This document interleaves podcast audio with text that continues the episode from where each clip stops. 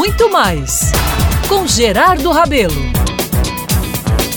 Pronto, prego batido, ponta virada. Foi encerrada ontem a temporada de convenções partidárias para a escolha dos candidatos a prefeitos no país. Quero logo avisar os amigos que não vou fazer dessa tribuna uma vitrine do que acontece na política local. Isso é missão aqui em nossa rádio para Rejane Medeiros.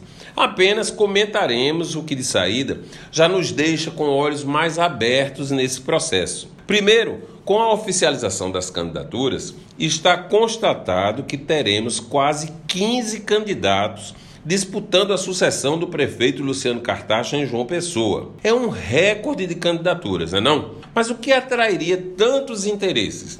Servir ao cidadão, cuidar da cidade, oferecer serviços mais eficientes e oportunidades à população, educar, levar cultura para o nosso dia a dia? Meus amigos, verdadeiramente eu não sei. Nos últimos tempos, ando cada vez mais ressabiado com o que assisto no dia a dia dos gestores deste país. Fico alarmado a cada manhã quando ligo a TV e o rádio e dou conta de operações da PF fazendo prisões, mandados de busca e apreensão por todas as partes do país. Olha, paira entre nós uma desesperança quando nos deparamos com um novo período eleitoral. Eles não mudam, sempre geram discussões, brigas e o fato é que toma jeito de uma avacalhação, avacalhação mesmo, que só tem crescido por conta justamente da flexibilidade nas regras eleitorais. Meu povo, não há como não entristecer sabendo que a cada dois anos elegemos aqueles que serão as grandes estrelas do noticiário policial desse país. É uma tristeza, mas a vida é isso nas adversidades, temos que fazer do limão uma limonada.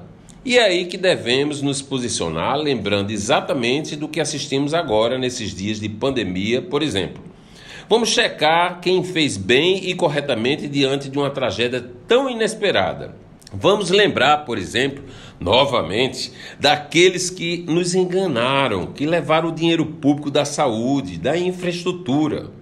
Você lembrou? Pois bem, elimine agora eles de sua cédula eleitoral. Não caiam na esparrela de dar uma nova chance. A tentação nesse país é grande, viu? Sempre foi assim. E segundo Pero Vaz de Caminha, aquele que fez as primeiras cartas sobre o Brasil para o rei de Portugal, aqui em se plantando tudo dá. Mas o que se pratica mesmo é o furto. Vamos acabar com essa cultura, meu povo. A oportunidade está aí. Eu sou Gerardo Rabelo e todos os dias estarei aqui na Band News FM Manaíra tentando construir um Brasil maior e melhor com você.